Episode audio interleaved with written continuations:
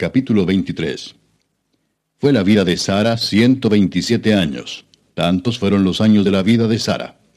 Y murió Sara en Kiriat Arba, que es Hebrón, en la tierra de Canaán.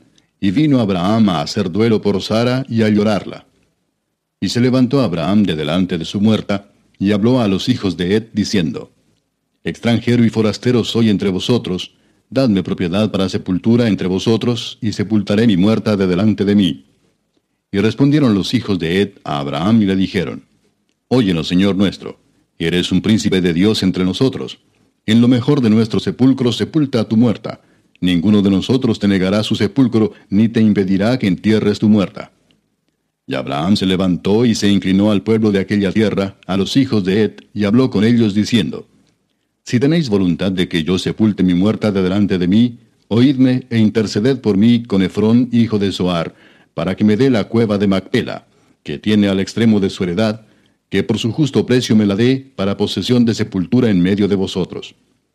Este Efrón estaba entre los hijos de Ed, y respondió Efrón Eteo a Abraham en presencia de los hijos de Ed, de todos los que entraban por la puerta de su ciudad, diciendo, No, señor mío, óyeme, te doy la heredad y te doy también la cueva que está en ella.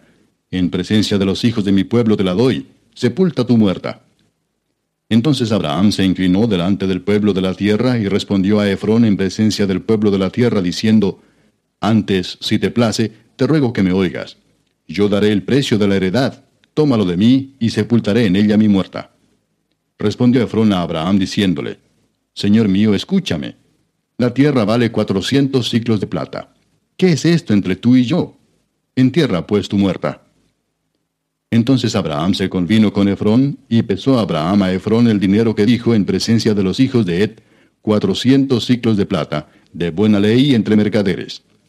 Y quedó la heredad de Efrón que estaba en Macpela, al oriente de Mamre, la heredad con la cueva que estaba en ella y todos los árboles que había en la heredad y en todos sus contornos, como propiedad de Abraham, en presencia de los hijos de Ed y de todos los que entraban por la puerta de la ciudad.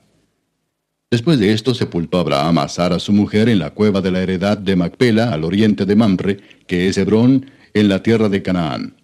Y quedó la heredad y la cueva que en ella había, de Abraham, como una posesión para sepultura, recibida de los hijos de Ed.